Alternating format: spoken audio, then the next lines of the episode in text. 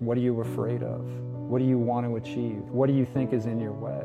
I'm not here to tell you what to do or how to live your life, but I believe in your greatest expression, and I'm going to hold space for you. To give people permission to be honest, to be vulnerable. We're so afraid of being vulnerable. We're terrified of being honest. We're so used to being judged and being held to a standard that society sets for us that we don't give ourselves permission to even ask these questions, let alone answer them.